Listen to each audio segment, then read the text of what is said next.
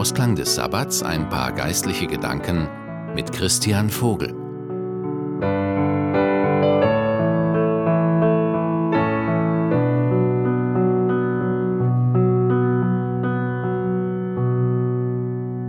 Ein Professor der Medizin stirbt und seine drei Söhne lösen seinen Haushalt auf. Die Mutter war schon lange vorher gestorben und der Vater hatte mit Hilfe einer Haushälterin seine Kinder großgezogen. Im Arbeitszimmer des Vaters fanden die Söhne neben vielen wertvollen Dingen in einem Schrank ein steinhartes, vertrocknetes, halbes Brot. Die Haushälterin wusste, was es damit auf sich hatte, und sie erzählte.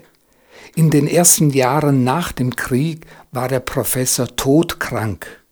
Da schickte ihm ein guter Freund ein halbes Brot, damit der Professor etwas zu essen hatte. Aber der dachte an die viel jüngere Tochter des Nachbarn und ließ dem Mädchen das Brot schicken. Die Nachbarsfamilie aber mochte das wertvolle Brot nicht für sich behalten und gab es weiter an eine arme Witwe, die oben im Haus in einer kleinen Dachkammer hauste. Die alte Frau aber brachte das Brot ihrer Tochter, die mit zwei kleinen Kindern ein paar Häuser weiter wohnte und nichts zu essen hatte für die Kinder. Diese Mutter dachte, als sie das Brot bekam, an den Medizinprofessor, der todkrank lag. Sie sagte sich, er hat meinem Jungen das Leben gerettet und kein Geld dafür genommen. Nun hatte sie eine gute Gelegenheit, es ihm zu danken und ließ das Brot zum Professor bringen. Wir haben das Brot wiedererkannt, sagte die Haushälterin. Unter dem Brot klebte immer noch das kleine Papierstückchen.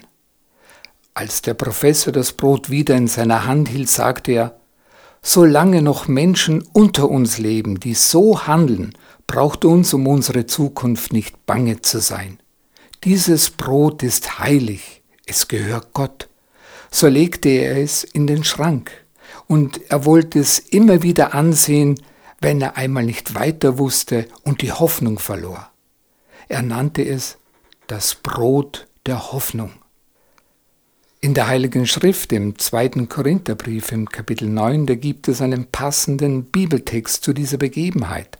Da heißt es, Gott, der dem Sämann Saatgut und Brot gibt, wird auch euch Samen geben und ihn wachsen lassen, damit eure Wohltätigkeit eine reiche Ernte bringt. Er wird euch so reich machen, dass ihr jederzeit freigebig sein könnt. Dann werden viele Menschen Gott wegen der Gaben danken, die wir ihnen von euch übergeben.